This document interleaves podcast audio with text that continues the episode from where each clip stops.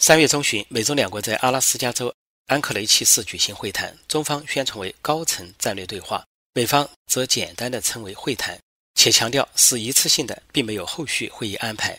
中共政治局委员杨洁篪在开场白中一边抨击美国，一边自赞中共，做足了让中国国内民众看戏的功夫，把外交工作当成了宣传工作。美方撕破了这一点，美国官员和媒体把杨洁篪的开场白定义为。公共戏剧表演、夸大的演出。杨洁篪说：“美国本身并不代表国际舆论，西方世界也不代表。无论从人口规模还是世界趋势来看，西方世界都不代表全球舆论。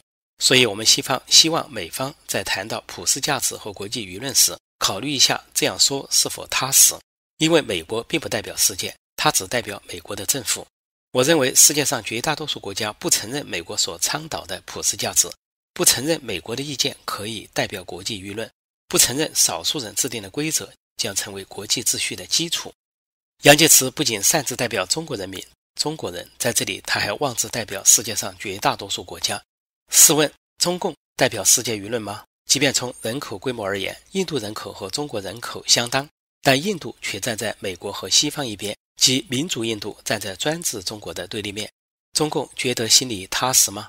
如果说美国政府只代表美国或美国人民，可惜的是，中国政府连中国或中国人民都代表不了。道理很简单，美国政府由美国人民选举产生，而中国政府自封自号，强行剥夺中国人民的选举权利。杨洁篪宣布，美国没有资格在中国的面前说你们从实力的地位出发同中国谈话，甚至在二十三十年前你们就没有资格说这样的话，因为中国人是不吃这一套的。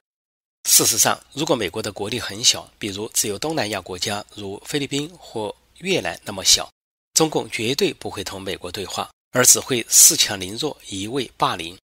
恰恰是美国的实力才迫使中共远奔阿拉斯加与美国对话。至于中国人是不吃这一套的，且不说杨洁篪在这里再次妄自代表中国人，就问他：中国人不吃这一套，那么中国人究竟吃哪一套？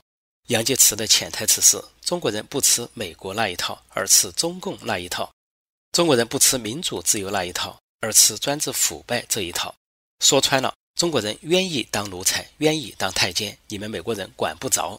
杨洁篪自问：难道我们吃洋人的苦头还少吗？难道被外国围堵的时间还短吗？为此，中国网民问他了：马克思列宁是不是洋人？我们中国人吃马克思列宁主义的苦头还少吗？苏联和俄罗斯是不是外国？中国被俄罗斯侵占的领土还算少吗？被苏联围堵的时间还短吗？中国网民期待杨洁篪能够挺起脊梁骨，去向俄罗斯或普京发出这样的质问，或许那才算问对了人。杨洁篪宣称，只要中国的制度对头，中国人民是聪明的，要卡住我们是卡不住的。众所周知，中国的制度是专制制度，是一党专政加一人独裁。如果中共停止封锁互联网，让十三亿中国人民发声，看他们中有多少人会认可中国的制度对头。中共封锁互联网，剥夺中国人民的言论自由，恰恰证明中共心虚。也就是说，连中共自己都认为这个制度不对头，才要封堵天下悠悠之口。不用赘述，杨洁篪不断妄自代表中国人民。从人的智商而言，中国人民或许的确聪明，但究竟是谁卡住了他们？难道是美国封锁了中国的互联网，让中国人民无法得到全面、客观、真实的资讯？难道是美国剥夺了中国人民的选举权和被选举权，让他们无从发挥治国才能？难道是美国强迫中国人民听党话、跟党走，从而让他们丧失独立人格、独立思维能力、创造力和创新力，进而被逼上抄袭、盗版、剽窃之路？事实恰恰相反。卡住中国人民的不是美国，而是中共。